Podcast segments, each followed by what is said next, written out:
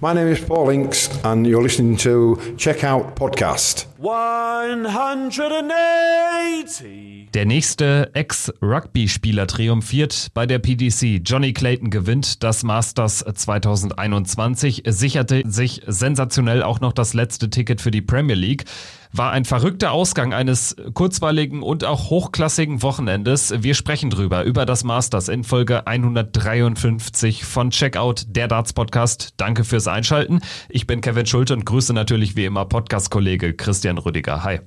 Hallo Kevin, ich grüße dich und alle, die zuhören. Christian, ähm, 2021 beginnt im Prinzip so, wie das alte Jahr aufgehört hat. Äh, nicht nur Corona-mäßig, auch auf dem Dart Circuit triumphieren Debütanten. Also es gibt wieder neun Major-Sieger und davon haben wir ja gar nicht so viele. Also das ist was Besonderes. Johnny Clayton gewinnt das Masters und sichert sich auch noch das Premier League-Ticket im Finale gegen Mervyn King. Also damit war jetzt nicht unbedingt zu rechnen.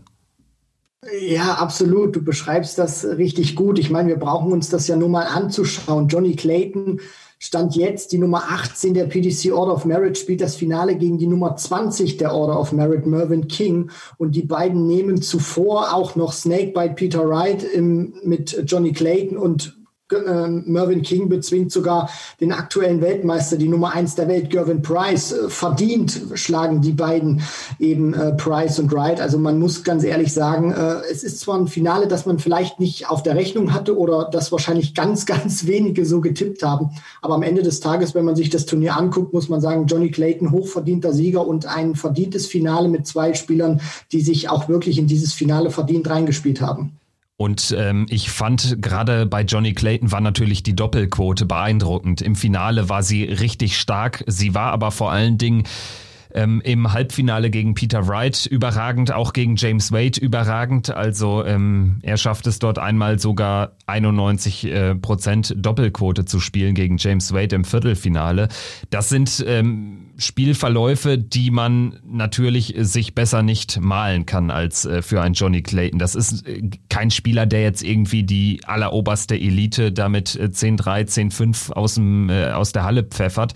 Aber er gewinnt diese Decider alle gegen, gegen starke Gegner. Jose de Sousa hat nicht underperformed beim 6-5 gegen Clayton. Michael van Gerven, ja, äh, da war sicherlich noch ein bisschen ähm, Eingewöhnungsprobleme mit den neuen Darts äh, zu beobachten, verliert 9-10 gegen Clayton. James Wade hat ein richtig gutes Match geliefert, verliert 10-9 gegen Clayton, weil der eben 91 Prozent auf die Doppel wirft. Und auch Peter Wright war nicht schlecht unterwegs mit knapp 100 im Average, verliert aber auch mit 11-10 gegen Clayton.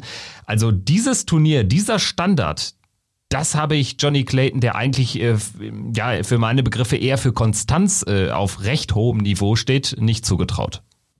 Ja, das, das Problem vielleicht in der Außenwahrnehmung bei Johnny Clayton, finde ich zumindest, ist, dass er von vielen unterschätzt wird. Ich weiß nicht, wo das äh, wirklich so liegt, Kevin. Aber ich habe immer so, so den Eindruck, weil Johnny Clayton ist jetzt äh, keiner, der auf der Tour die Titel sammelt, wie ein Gervin Price das zum Beispiel macht oder auch ein Michael van Gerven das jahrelang getan hat.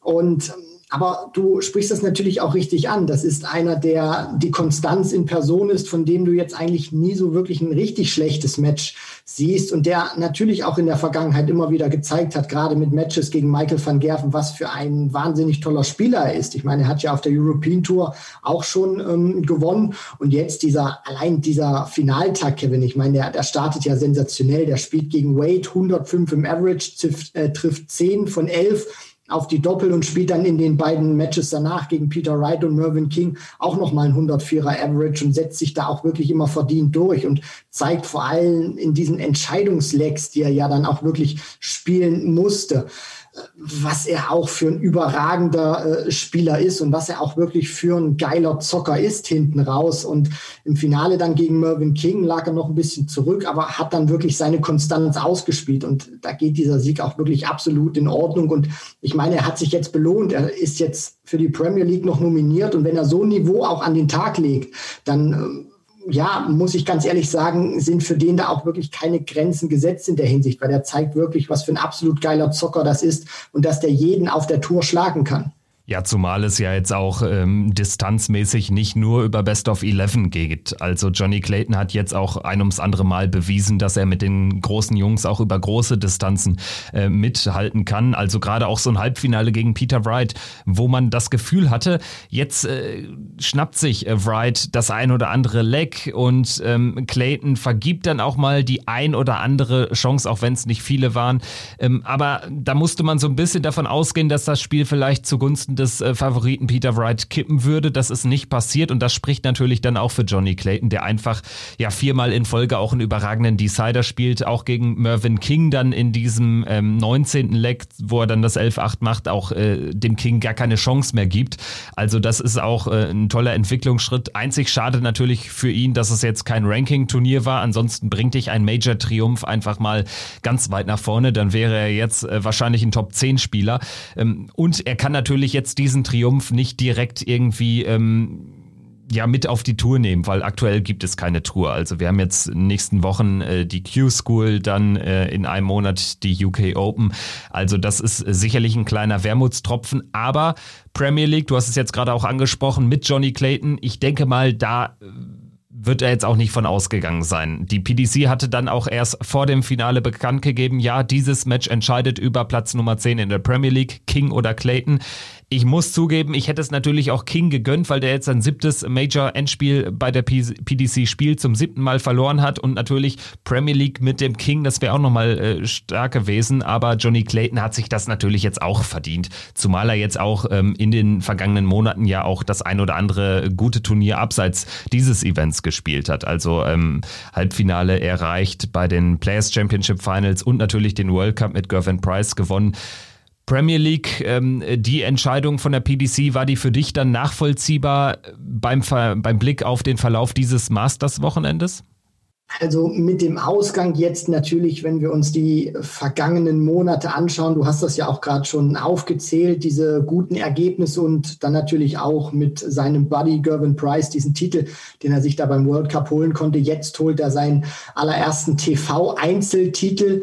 Ähm, die European Tour zähle ich ja nicht mit rein, weil die ja eigentlich immer gestreamt wird, geht das natürlich schon in Ordnung, Kevin. Aber ich bin da auch ehrlich gesagt immer ein bisschen zwiegespalten. Also ich habe mit dieser Nominierung Johnny Clayton, dass man mich da nicht falsch versteht als zehnten Spieler, absolut kein Problem. So wie der spielt, das ist ein geiler Zocker. Ich bin auch ein großer Fan von ihm, hat er sich das absolut verdient. Aber ich, ähm, für mich ist das immer so ein, so ein kleiner Wermutstropfen, muss ich ganz ehrlich sagen, weil ein Mervyn King hat auch super gespielt und am Ende muss man ja auch sagen, scheitert Mervyn King an der Premier League, weil er drei Lecks nicht gewinnt. Also wenn der drei Lecks mehr gewinnt bei diesem Turnier, dann steht er in der Premier League. Und dann muss ich natürlich auch noch so ein bisschen gucken. Ich meine, wir haben die Top 5 mit dabei, mit Price, Van Gerven, Wright, Cross, Aspinall, aber die Nummer 6 und die Nummer 7 mit Chisnell und Wade sind nicht mit dabei. Und da muss man ja auch ganz ehrlich sagen, auch wenn Chizzy keinen Titel holen konnte und Wade in zwei Finals stand, einer von beiden hätte sich trotzdem für mich verdient gehabt. Und die Aussage ja von Wade, die er ja getroffen hat, äh, dass er wirklich sehr frustriert ist, weil er wirklich gerne Premier League spielen würde,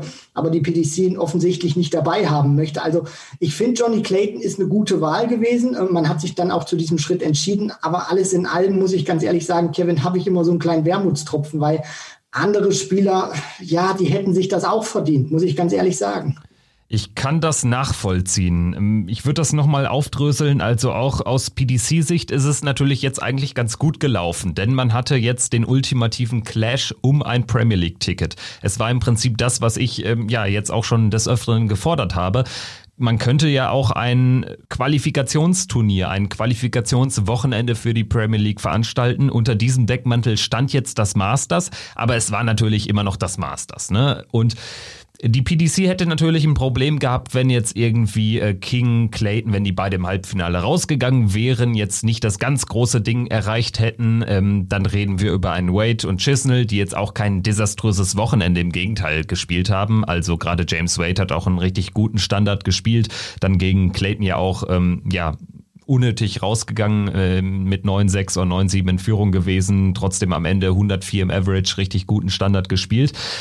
Mir stehen sich oder bei mir gehen so ein bisschen die Nackenhaare hoch, wenn ich dann so Kommentare sehe, so im englischsprachigen Darts-Twitter-Kosmos, äh, wo dann irgendwie die PDC gehuldigt wird für diesen Schritt. Sensationell von Matt Porter und seinem Team, dass sie das so gemacht haben. Das sagt sich für meine Begriffe oder das twittert sich für meine Begriffe sehr einfach nach den äh, Ergebnissen der Halbfinalspiele. Das ist einfach nur Glück gewesen, dass die PDC das äh, Finale jetzt so hat aufbauschen können. Die PDC wäre vor einer sehr schweren äh, Frage gewesen, wenn ähm, ja das Finale Wright gegen Price äh, geheißen hätte. Also dann wäre ich sehr ähm, gespannt gewesen, auch wann, ob man trotzdem dann am Abend des Masters-Finals noch eine Entscheidung trifft oder ob man das Ganze noch weiter vertagt, weil die Premier League wird ja, man hört, äh, vor Ostern überhaupt äh, nicht starten. Also damit tue ich mich ein bisschen schwer mit und ich verstehe auch James Wade. Ich bleibe jetzt sogar trotz des Sieges von Clayton dabei. Wade wäre eigentlich der, der verdientere Spieler in der Premier League. Bei Dave Chisnell würde ich auch noch so ein bisschen Fragezeichen setzen, weil so richtig viel und vor allen Dingen konstant war das jetzt auch nicht alles. Bei Clayton, ich korrigiere mich, hatte eben, glaube ich, die PC Finals äh, gesagt, wo er im Halbfinale war, aber es war natürlich die EM. Also das war so das andere gute Ergebnis, plus dann eben Sieg beim World Cup und jetzt Sieg beim Masters. Für meine Begriffe zwei Finals, World Grand Prix und äh, Grand Slam und EM und dann auch eigentlich ein gutes oder ein ordentliches Masters-Wochenende sprechen da dann doch eher noch ein bisschen für James Wade, der natürlich auch in der Rangliste ziemlich weit oben steht. Und dann bleibt auch Mervyn King, wo ich eigentlich sage, dieses Ding gegen Price, den Standard, den er jetzt über Monate gespielt hat, über zwei, drei Monate, der könnte auch ähm, dann am Ende das Pendel zu King ausschlagen lassen. Also ich bin nicht ganz glücklich damit, will nur noch mal betonen, für die PDC ist es natürlich super gelaufen, weil man dieses Finale jetzt hat richtig aufbauen können. Definitiv, Kevin. Und ich glaube auch, dass sie da ein Stück weit, so wie du das auch gerade beschrieben hast, davongekommen sind, weil wir brauchen uns ja nur mal die beiden Halbfinals anzugucken. King gewinnt mit 11 zu 10 gegen Price. Wenn der das Bulls eigentlich trifft, dann ist Price zur Stelle und macht den Deckel wahrscheinlich zu und äh, kann direkt den zweiten oder kann direkt dann den Titel nach der WM höchstwahrscheinlich einfahren. Und Johnny Clayton ja auch, spielt dann den Super Decider gegen Peter Wright, setzt sich da auch mit 11 zu zehn durch. Was natürlich äh, jetzt auch für Johnny Clayton spricht oder wenn man dann auch sagt, diese Nominierung ist absolut gerechtfertigt. Ich meine, der schlägt mit De Sousa, mit Van Gerven, mit Peter Wright, schlägt er natürlich auch drei Spieler, die in der Premier League mit dabei sind. Und er schlägt mit Van Gerven, mit Wade und mit äh, Peter Wright drei ehemalige Masters Champions. Äh, natürlich auch in einer Art und Weise mit einem Standard, gerade dieses Match gegen James Wade, wo du das ja auch angesprochen hast. Wade spielt einen 104er Average gepaart mit einer 52% Doppelquote und wir reden hier über The Machine James Wade, also über einen, der jeden Fehler ausnutzt. Und bei diesen Statistiken, da fragst du dich dann schon, wie kann er dieses Match verlieren, weil Johnny Clayton einfach wie vom Planeten Melmac spielt und checkt, als gäbe es kein Morgen mehr.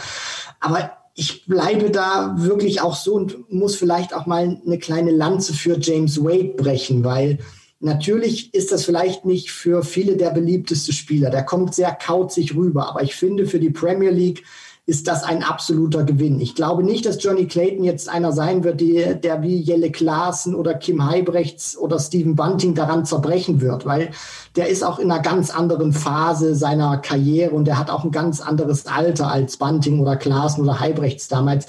Deswegen glaube ich schon, dass der ganz gut mitspielen wird und ganz gut zocken wird. Wobei ich nur ein bisschen Bauchschmerzen habe, Kevin, jetzt ist, weil wir reden ja immer über die, die Premier League, die besten Spieler der abgelaufenen Saison. Ich meine, äh, gut, die, die PDC hat ja neun jetzt ähm, bekannt gegeben, aber wenn man sich mal so dieses Masters-Wochenende anschaut, ein José de Sousa, klar, der verliert im Decider gegen Johnny Clayton, aber ein Glenn Durant hat mich nicht unbedingt ähm, überzeugt und ein James Wade hat sehr konstant gespielt, unter anderem. Also ich glaube schon, wir haben jetzt so eine Masse an Spielern, so eine Fülle an Spielern. Natürlich kann man sich da streiten und kann sagen, der eine muss rein, der andere muss vielleicht raus. Aber auf der anderen Seite muss ich auch ganz ehrlich sagen, also wenn man vielleicht so dieses Masters jetzt so in Betracht zieht, ist James Wade einer, der für mich unbedingt reingemusst hätte, auch wenn er jetzt diesen großen Major-Titel in 2020 nicht einfahren konnte. Du sprichst etwas ganz äh, Wichtiges an, wie ich finde. Ähm, James Wade, gerade beim Blick auf eine Formtabelle, ist er sowas von in den Top 10, eher sogar in den Top 6 mindestens. Wenn wir jetzt schauen, wer in der Premier League dabei ist, Rob Cross, über den haben wir oft genug gesprochen. Ein Schatten seiner selbst hat jetzt auch wieder ein schlechtes Match absolviert. Klar verloren gegen Mervyn King mit äh, 5 zu 10 und das war sogar noch schmeichelhaft. Äh, Nathan Espinel ist eigentlich auch vollkommen außer Form mit Beginn der WM. Die WM war schlecht, das Masters war nicht gut. Die Averages sind deutlich unter dem, was die, die Top-Jungs aktuell spielen. Dann haben wir Dimitri Vandenberg, der eigentlich, wenn man ehrlich ist, bis auf natürlich Matchplay war mega krass, Grand Slam war richtig stark, aber danach kam auch nicht mehr so viel. Die WM war jetzt alles andere als schlecht, aber da ist er dann auch relativ früh äh, rausgegangen gegen einen starken Dave Chisnell also ich will jetzt nicht die Premier League Teilnahme oder die Nominierung von Dimitri Vandenberg in Frage stellen, aber ich möchte darauf hinweisen, dass das alle Spieler sind, die deutlich formschwächer unterwegs sind als äh, allen voran ein James Wade. Glenn Durant zählt vollkommen dazu seit seiner Corona-Erkrankung, im Prinzip seit seinem Premier League-Titel äh, 2020. Jose de Sousa möchte ich rausnehmen. Der hat mich eigentlich jetzt auch danach überzeugt, hatte jetzt zwar nicht mehr die großen Ergebnisse, aber der Standard ist nach wie vor stark. Also das finde ich schon bemerkenswert. Selbst Gary Anderson hat bis auf die WM jetzt nicht so die, die äh, famose Form unter Beweis gestellt. Aber Cross, Espinel, Vandenberg, Durant sind für mich vier Spieler, die nicht die Form haben, ähm, die sie haben müssen für eine gute Premier League-Performance. Und da bin ich sehr gespannt, wie sich äh, das äh, verändern wird. Also kommen die äh, zu alter Stärke zurück, wenn es dann losgeht. Also für diese vier genannten Spieler ist es sehr, sehr hilfreich, glaube ich, dass die Premier League ähm, jetzt ähm, früher oder so früh wie üblich nicht losgeht. Ja, das ist so ein bisschen was, was mir auch Bauchschmerzen bereitet, Kevin, weil du sprichst das ja an. Dimitri Vandenberg würde ich, glaube ich, noch so ein bisschen rausnehmen, weil ich äh, finde so, dass man Demi gerade jetzt so nach diesem Auftritt beim Masters, äh, finde ich, kann man den so irgendwie in drei Kategorien einordnen. Also einmal diese Performance von Dimitri Vandenberg auf dem, auf dem Floor, dann so diese Turniere bei den etwas äh, ja kleineren äh, TV-Turnieren wie eben dem Masters oder den World Series of Darts Finals, wo er ja auch nicht performt hatte als Matchplay-Champion und dann so diese ganz großen Turniere, weil wenn wir uns das mal angucken, Matchplay Matchplay, ähm, Grand Slam. Matchplay hat er gewonnen. Grand Slam hast du angesprochen. Sehr gutes Ergebnis gehabt bei der WM. Zwar gegen Chizzy raus, aber der Standard hat mir gefallen. Also ich glaube auch, wenn es jetzt Richtung Premier League geht, auch wenn er ein, Debü auch wenn er ein Debütant ist, dass er einfach einer ist, der auf den großen Bühnen, warum? Keine Ahnung, ob's, was da bei ihm im Kopf Klick macht. Aber ich glaube schon, dass wir ein anderes Gesicht sehen werden als jetzt beim, beim Masters, weil das einfach nochmal die ultimative Bühne ist für einen Dimitri Vandenberg, wo er, glaube ich, ich, auch nochmal aufgehen wird. Aber diese anderen Spieler, da, das hatten wir auch gerade wirklich diskutiert. Cross, einer, wenn, wenn wir jetzt wirklich mal eine Formtabelle nehmen, darf nicht mit rein. Aspinall tut sich unfassbar schwer in den vergangenen Wochen. Er hat auch nicht diese spielerische Leichtigkeit. Er muss für Siege sehr oft kämpfen und hat auch teilweise Glück, wie jetzt wieder gegen Menso oder auch bei der WM gegen Scott Waits, wo er eben Matchstarts überstehen muss. Also das ist auch keiner, der in der richtigen Form ist. Und ich weiß auch nicht, ob sie diese Form finden, Kevin, weil es wird ja jetzt bis zum April oder bis die Premier League losgeht, wird ja auch sehr wenig gespielt werden. Wir haben die UK Open, also die, die Großen haben ja jetzt wirklich einen Monat lang Turnierpause. Im Februar passiert nichts. Und dann geht's mit den UK Open wieder los. Und dann muss man ja auch gucken, ob dann irgendwie ein paar Players Championship Turniere kommen oder was mit der European Tour ist. Aber es wird wahrscheinlich so sein, dass die jetzt einen Monat lang Turnierpause haben, wo sie auch keine Exhibitions spielen können, vielleicht ein bisschen Online-Darts zocken, aber so diese, diese Face-to-Face-Competition, die haben sie eben nicht, wo sie sich diese Matchpraxis holen können. Und das ist für Spieler wie ein Aspinall oder ein Durant, glaube ich, auch tödlich, weil sie dann auch dieses Selbstvertrauen nicht nehmen können. Du darfst ja nicht, nicht vergessen, ein Nathan Aspinall, der hat jetzt im Dezember und im Januar ähm, ein Match gewonnen. Das ist brutal wenig. Und wir dürfen ja auch nicht vergessen, ein Cross hat zum Beispiel gar kein Match mehr gewonnen. Also der ist im Dezember, hat er nichts gewonnen, der hat jetzt im Januar nichts gewonnen, der wird im Februar kein Match gewinnen. Und wenn er bei den UK Open zum Auftakt auch noch rausfliegt, dann, dann gewinnt er wahrscheinlich im März auch kein Match. Das heißt, er hat dann vier Monate lang kein Match mehr auf der Tour gewonnen, was äh, eigentlich für einen, für einen Top, Top-5-Spieler undenkbar ist und was vor allem auch in dieser heutigen Generation sehr selten ist, wo eben viele Turniere gespielt werden können. Aber dieses ähm, Verhältnis eben jetzt auch mit der, mit der Corona-Situation macht das eben möglich. Und das ist auch für, für solche Spieler, die so wenig Erfolgserlebnisse haben, ganz schwierig für, für die Premier League, weil Siege, weil Selbstvertrauen entstehen über Siege und sie können momentan ganz, ganz wenig Siege vorweisen. Ja, null Siege für Rob Cross äh, bis in den März äh, definitiv hinein. Das ist natürlich eine Kracher-Statistik. Also ähm, ja, sehr gut aufgepasst, definitiv. Bei Nathan Espinel sind es immerhin zwei äh, Siege. Er hat ja gegen Waits mit Glück gewonnen und jetzt gegen Menso mit Glück. Also ähm, immerhin zwei Siege landen ja. können. Aber äh, du hast natürlich komplett recht. Also wenn er Spiele gewonnen hat, dann mit sehr viel Glück. Scott Waits hat massig Matchstarts ausgelassen, Mensur auch in diesem äh, Zweitrunden-Match jetzt beim Masters. 10 zu 9 am Ende für Nathan Espinel. Und dann ist er chancenlos gegen einen Mervyn King. Und chancenlos, das ist vielleicht auch ein geflügeltes Wort, wenn man auf Scorelines wie 10 zu 3 blickt, aber das war ja das klarste 10 zu 3 aller Zeiten. King muss dieses Spiel oder kann dieses Spiel mit 10-0 gewinnen. Er hat einen Dart auf äh, Tops zum 10 zu 0. Also das ist eine, eine Machtdemonstration gewesen. Und ähm, das äh, finde ich schon spannend, dass solche Spieler äh, auch, dass man kaum noch überrascht ist, wenn ein Mervyn King, ein Glenn Durant, Rob Cross und Nathan Espinel hintereinander nicht nur schlägt, für mich war in allen drei äh, Partien Favorit, sondern die auch noch überrollt. Da spricht natürlich auch sehr, sehr viel momentan für die aktuelle Form des Mervyn King, dass er eben im Gegensatz, wir haben ja bei Espinel drüber gesprochen, dass der momentan sehr viel arbeiten muss und dieses Spielglück eben auch nicht hat. Mervyn King, dem geht das vielleicht auch ein bisschen leichter von der Hand. Der trifft natürlich auch auf Spieler wie ein Cross oder ein Nathan Aspinall, die jetzt nicht in der ganz großen Form sind, ganz wenig Selbstvertrauen haben. Aber auf der anderen Seite, und das muss man ja Mervyn King zurechnen, du musst solche Gegner dann auch erstmal so schlagen. Wir haben das ja in der Vergangenheit oft auch immer gesehen, dass wenn der Gegner kein gutes Niveau spielt, dass du dich vielleicht auch ein bisschen mit runterziehen lässt von, von diesem ja schlechten Spiel. Aber Mervyn King, der, der spielt einfach sein Spiel runter. Diese, diese alte Darts weiß halt immer Play the Dartboard.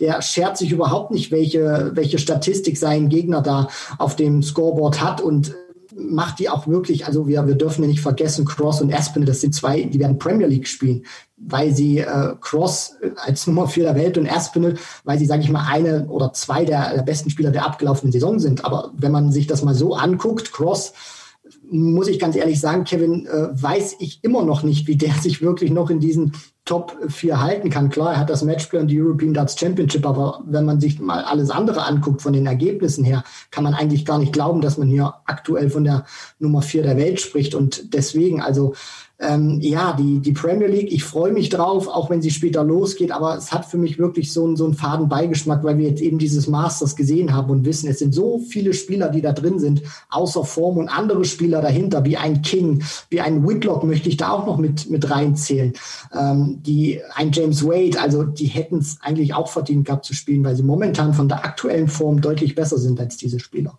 Ja, umso besser, dass die Premier League erst äh, möglichst äh, spät in diesem Jahr oder später als sonst äh, beginnt. Äh, schauen wir dann jetzt vielleicht nochmal auf äh, so ein paar ähm, Leistungen beim Masters, vielleicht auch der Blick auf den Weltmeister, auf die Nummer eins der Welt. Es war jetzt das erste Turnier als äh, Weltmeister für Gervin Price.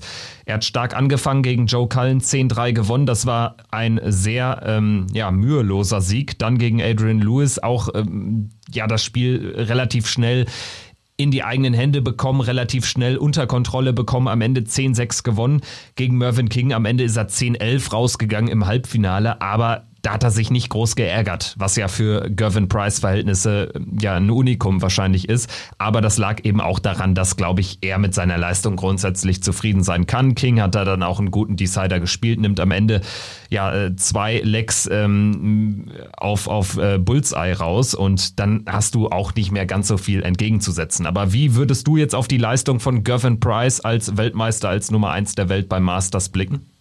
Also ich denke mal, Kevin, wir können eins bilanzieren und zwar, das ist, dass Gervin Price unter diesem Druck oder dieser Bürde als neuer Weltmeister nicht zerbrechen wird. Also das hat man auch, finde ich, in den Interviews sehr gut rausgehört. Der ist auch sehr ähm, ja, reflektierend mit sich selber. Der hat ja auch gesagt, er weiß, dass er nicht für immer die Nummer eins der Welt bleiben wird, sondern der Standard ist einfach so hoch und der, der kann das auch, finde ich, richtig einordnen. Und es ist so ein ähnlicher Effekt wie bei Peter Wright, finde ich. Das gibt ihm mehr Selbstvertrauen, als es für ihn eine Last ist, so wie wir das ja bei Rob Cross zum Beispiel als Gegenteil gesehen haben. Also dieser Auftritt gegen Cullen, finde ich, hat das eindrucksvoll gezeigt, auch gegen Adrian Lewis, wo Lewis ja nochmal in die Partie reinkam, weil eben Price ein bisschen was hat liegen lassen. Und diese Partie gegen King, du, du sprichst das eben an. Also ähm, ja, da hat er auch, ist er auch, sage ich mal, in einen großartigen King äh, reingelaufen, dass der dann seine letzten beiden Legs auf Bullseye checkt, zwei High Finishes.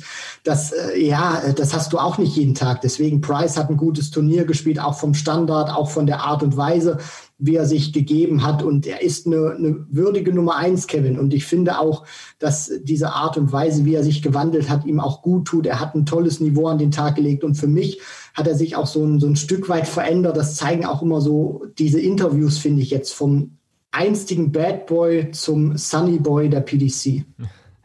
Ähm, schauen wir jetzt auf äh, Michael van Gerven. Für den war es das erste Turnier seit äh, sieben Jahren nicht als Nummer eins. Er ist als die zwei in dieses Masters äh, gegangen und ähm, wird auch über lange Zeit gesehen die zwei bleiben.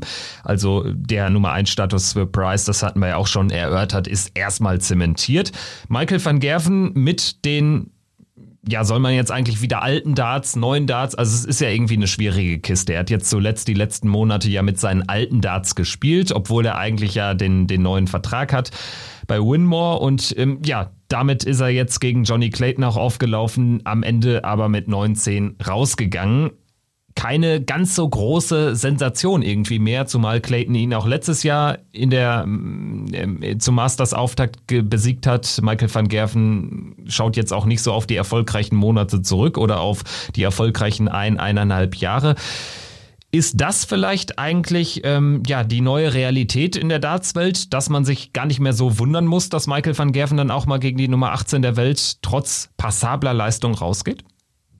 Das ist natürlich auch so eine so eine Phase, in der sich Van Gerven, glaube ich, auch ein bisschen umgewöhnen muss. Also als der vor drei, vier Jahren noch wirklich den Circuit dominiert hat, wie kaum ein anderer, äh, da hat er, muss ich ganz ehrlich sagen, noch nicht so diese, diesen Gegenwind gehabt, wie er ihn jetzt hat. Price war noch nicht der Spieler, der er ansatzweise war. Peter Wright hat immer so ein bisschen dieses Syndrom gehabt, im Halbfinale, im Finale gegen Van Gerven meistens äh, dann zu versagen. Phil Taylor war zwar auch noch da, aber ja, das waren dann auch nicht mehr so diese, diese, diese Clashes. Die beiden sind dann auch nicht mehr so oft aufeinander getroffen aufgrund der Ranglistenposition von The Power. Anderson war noch einer, gegen den er es aufgenommen hat. Aber das mal ein Johnny Clayton. Ich meine, Johnny Clayton, wir, wir reden ja auch über einen Spieler, der vor drei, vier Jahren noch nicht der war, der er heute ist. Mervyn King ist stärker denn je. Ein Simon Whitlock hat sich wieder zurückgespielt, der ihn ja auch geärgert hat. Nathan Aspinall ist plötzlich richtig aufgekommen. Also es ist auch eine Masse und eine Fülle von Spielern,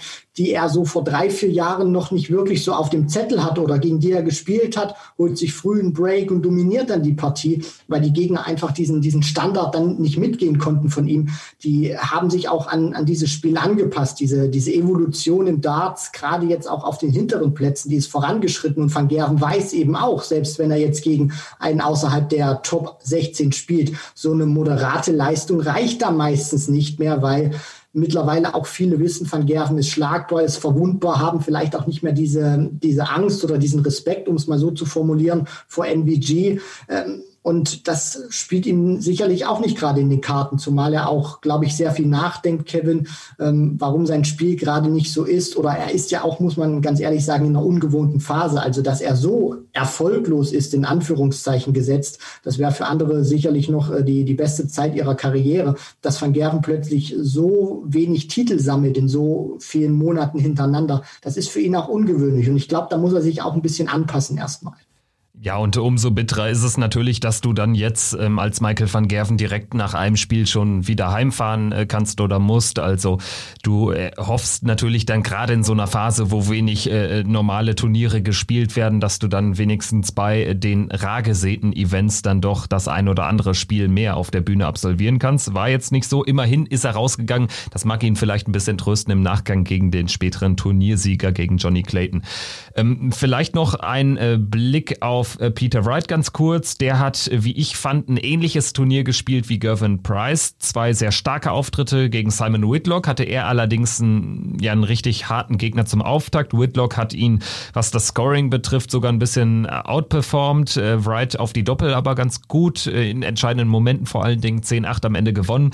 Gegen Dave Chisnell dann ein ähm, ja, ungefährdeter 10-5-Sieg. Sowieso Chisnell für meine Begriffe, also gegen Wright sieht er meistens äh, ja oder selten Land. Äh, Peter Wright dann allerdings analog zu Gervin Price, deswegen vergleiche ich so ein bisschen das Turnier dann im Halbfinale an einem sehr starken Johnny Clayton gescheitert. Aber auch da muss ich Peter Wright nicht viel vorwerfen lassen. Ich denke, er wird nach enttäuschender WM jetzt zumindest nicht ganz unzufrieden sein mit diesem ähm, ersten Turnier in 2021.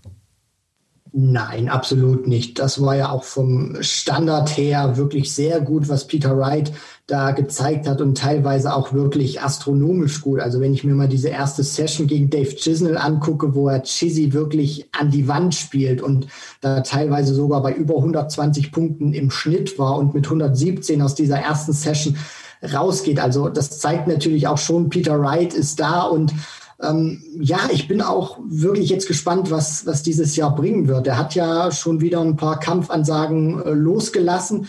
Äh, er ist ja mittlerweile auch einer, der sehr, sehr forsch, finde ich, am Mikro agiert, hat auch gesagt, dadurch, dass ich die drei bin, Van Gerven die zwei, werden wir oftmals in Halbfinals aufeinandertreffen und da will ich ihn natürlich dann auch immer raushauen oder da werde ich ihn dann in den meisten Fällen raushauen. Also das ist natürlich schon wieder so eine sportliche Ansage wo ich mir immer denke, verbrenn dir daran bitte nicht die, die Finger, Peter. Auch so diese Aussage damals vor der WM, Price ist der Einzige, äh, den ich fürchten muss, Van Gerven spielt überhaupt keine Rolle. Ähm, ja, er ist ein toller Spieler, aber er ist mir manchmal am Mikro, muss ich ganz ehrlich sagen, äh, der, der gute Snakebite in den letzten Wochen, Monaten teilweise zu forsch unterwegs, aber er weiß natürlich auch, was was er, was er spielen kann. Und er ist vor allem auch sehr, sehr trainingsfleißig. Also die Aussage, Kevin, die er da getätigt hat, er hat praktisch seit seinem Aus, seitdem er wieder zu Hause Ist, nur trainiert, hat sich keine Pause gegönnt. Espinel zum Beispiel hat drei Wochen lang, hat er gesagt, die Pfeile niedergelegt, nichts gemacht nach seinem WM aus. Also das, das zahlt sich, glaube ich, schon aus. Und ich denke, wir werden ein konstantes Jahr von Snakebite sehen.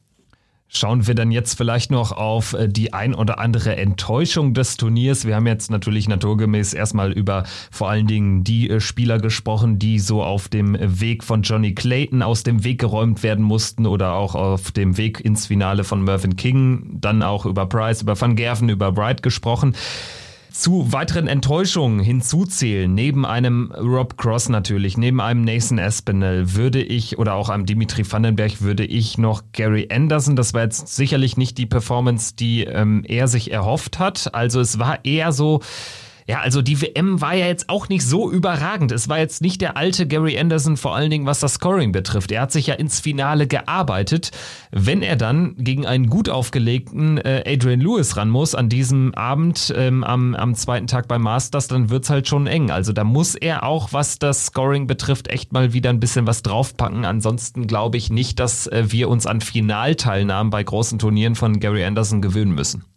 Ja, das ist tatsächlich gut möglich, Kevin. Vor allem natürlich auch, weil dieser Standard, den wir ja gerade beschrieben haben, ich glaube, der wird in 2021 in der Breite auch noch mal deutlich größer werden, so dass es auch für einen Anderson, der jetzt nicht absolut on fire ist, sehr sehr schwierig sein wird, noch mal in Finals einzuziehen. Also ich glaube nicht, dass so eine Leistung wie beim Matchplay noch mal reichen wird oder wie bei der WM, wo er ja beide Male ins Finale gekommen ist, dass das nochmal reichen wird, um bei anderen großen Major-Events in 2021 dann auch wirklich in Endspiele einzuziehen. Dafür sind die Jungs mittlerweile zu gut und haben jetzt auch in der Breite ihren Standard zu sehr erhöht. Deswegen Anderson muss natürlich auch zusehen, dass er dann auch Matchpraxis bekommt, was schwierig ist. Aber er muss sich eben jetzt versuchen, bei den Turnieren, die gespielt werden, möglichst lange im Turnier zu halten und viel Matchpraxis bei den Turnieren, die es momentan gibt, ähm, absolvieren zu können und sammeln zu können. Und wenn er dann genügend hat, weil ich glaube, er ist auch immer so ein, so ein Spieler, der braucht viele Spiele auf der Tour, um dann auch wirklich on fire zu sein.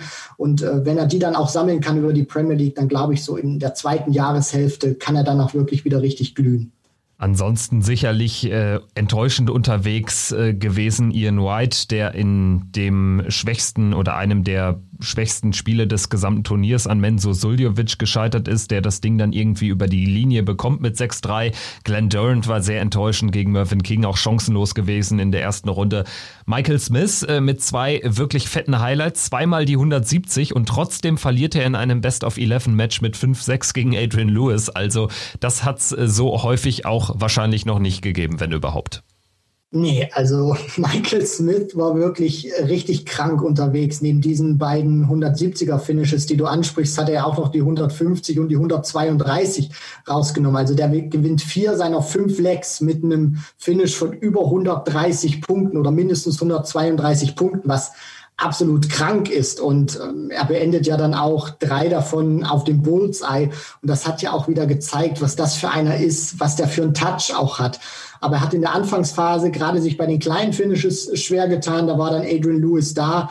Und in der Breite muss ich dann auch sagen, hat mich Lewis mit seinem Auftritt wirklich sehr überzeugt. Und dann geht das auch in Ordnung, weil diese Finishes von Smith waren ja dann auch wirklich Highlights, wo Lewis auch teilweise wirklich bereit stand, die er dann rausnehmen musste. Wenn er die nicht rausnimmt, wird es vielleicht sogar noch ein bisschen deutlicher für Jackpot. Also Smith ähnlich jetzt wie, wie Rob Cross. Also der hat jetzt auch im Dezember kein Match gewonnen, der hat im Januar kein Match gewonnen. Der muss auch schleunigst wieder zusehen, dass er Siege einfährt und dass er dann Selbstvertrauen bekommt. Zumal es generell ein richtungweisendes Jahr wird für ihn. Jetzt nach Jahren mal nicht in der Premier League dabei zu sein, kann ja vielleicht auch ein bisschen befreiend wirken, man weiß es nicht. Wobei ich bei Michael Smith immer das Gefühl habe, er fühlt sich grundsätzlich auf der Bühne natürlich wohl.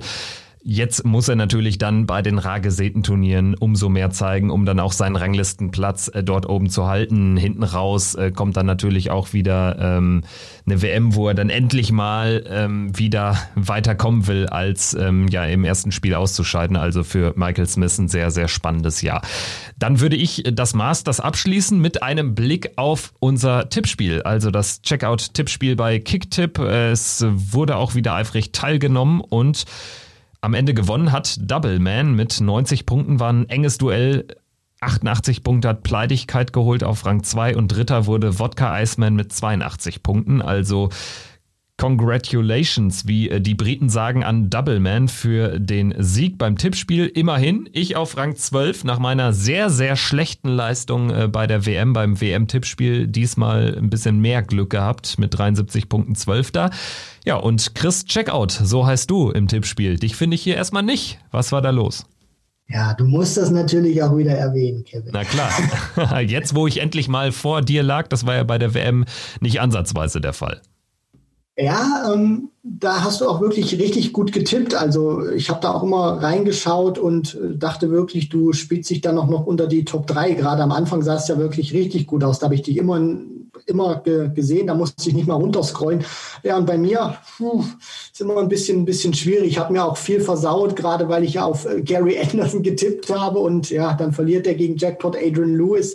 Ähm, Mensur hatte ich vorne gesehen gegen Aspinall, dann macht er die fünf Matchstarts nicht rein. Ja, ist schade, hat zwar wieder großen Spaß gemacht, aber ärgert mich natürlich schon ein bisschen. Aber am Ende muss ich auch sagen, herzlichen Glückwunsch an die, die gewonnen haben. Die haben wieder ein richtiges Näschen bewiesen. Deswegen, ähm, ich bin da überhaupt nicht böse oder traurig. Und die nächsten Chancen kommen ja schon bald. Also es wird natürlich auch die Premier League getippt. Es werden in diesem Jahr die Major-Turniere wieder getippt werden. Und insofern ähm, ja, freuen wir uns da auf Herausforderer, auf zahlreiche äh, Teilnehmer an den Tippspielen. Einfach bei äh, Kicktipp nach Checkout suchen, dann findet ihr das Ganze schon. Und natürlich äh, bei Instagram äh, gibt's äh, die Kollegen auch äh, von Darts Tippspiel, die da sehr emsig dabei sind, das Ganze organisieren und auch immer die Zwischenstände posten, Erinnerungen quasi dann nochmal äh, vermerken, rausschicken ähm, an diejenigen, die äh, vielleicht da eine Erinnerung brauchen, um zu tippen.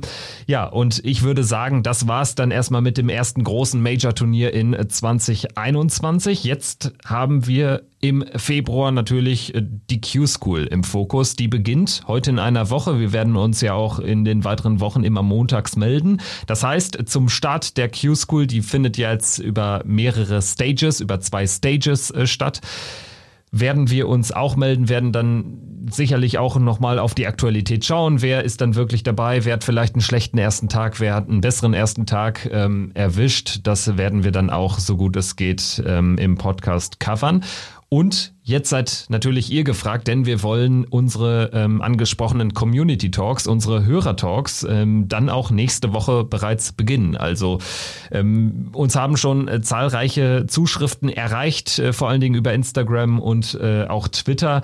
Und äh, ja, wir werden das möglich machen in den nächsten Wochen, wo ja auch gar nicht abseits der Q-School vor allen Dingen gar nicht so viel gespielt wird, dass wir dann da auch ähm, euch mit ins Boot holen und das ein oder andere Thema abseits der, der aktuellen Turniere besprechen. Da damit wollen wir dann eben nächste Woche anfangen. Und ja, Christian und ich, wir werden dann äh, mal ähm, die Nachrichten, die schon reingekommen sind, durchforsten. Aber ihr könnt uns natürlich auch in den nächsten Tagen noch schreiben und äh, quasi ja eure Anliegen loswerden. Worüber würdet ihr gerne sprechen? Und ähm, ja, dann werden wir mal so zwei, drei Kollegen ähm, auswählen und die dann einladen für die nächste Woche. Aber ähm, nicht traurig sein an alle, die dann nicht dabei sind. Ähm, ja, auch ihr werdet noch äh, früher oder später Einladungen bekommen. Ich denke, da können wir dann auch äh, gerade die Q-School ganz gut covern. Da gibt es ja dann unfassbar viele Spieler, über die man vielleicht mal spricht. Ähm, und da hilft es sicherlich, wenn man da dann noch ein paar andere Meinungen in den Podcast holt, denke ich.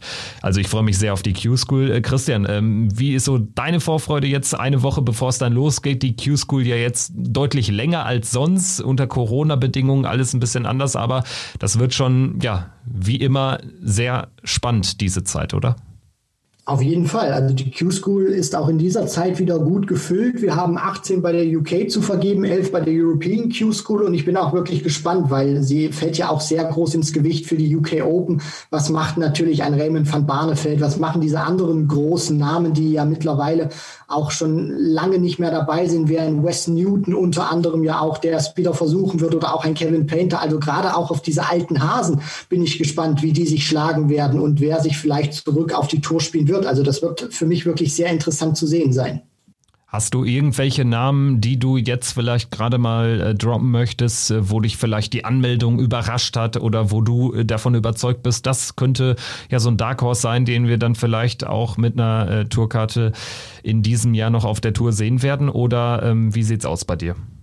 Ja, also jetzt ein richtiges Dark Horse, da müsste ich nochmal die Liste komplett durchgehen, aber so ein Nico Kurz, dem traue ich das absolut zu. Ein Raymond van Barneveld, ähm, bei allem Respekt natürlich bei den Anmeldungen auf der European Q School, aber gerade auch aufgrund dieses neuen Moduses muss der sich meiner Meinung nach auch durchsetzen. Und ja, ich äh, würde es sogar auch so beschreiben, so diese, diese Dark Horses, die ich da gerade genannt habe, wenn sich wirklich ein Mark Dudbridge oder ein Kevin Painter oder ein Wes Newton, wenn die sich wieder zurückspielen könnten auf die Tour, das wäre für mich eine Riesenüberraschung. Und da bin ich auch wirklich gespannt zu sehen, wie das äh, funktionieren wird.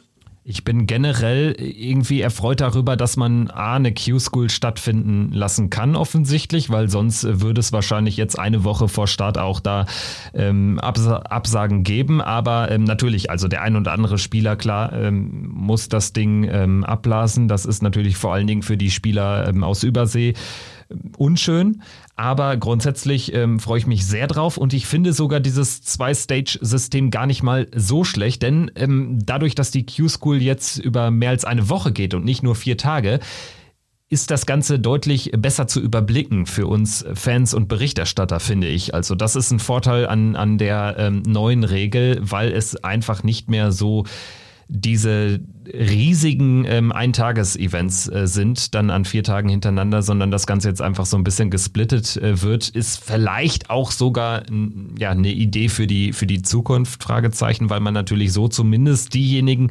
belohnt, in Anführungsstrichen, die jetzt gerade ihre Karte verloren haben, die dann zumindest nicht untereinander sich in den ersten Runden der Q-School äh, rausnehmen können. Also es könnte auch eine Idee für die Zukunft sein, denn also ich bin ja schon äh, der Meinung, dass ähm, das System noch nicht äh, völlig ausgereift war oder ist von der Q-School. Also gerade mit den offenen Auslosungen, das erzeugt ja immer wieder auch hitzige Diskussionen dann auch unter Fans und Experten.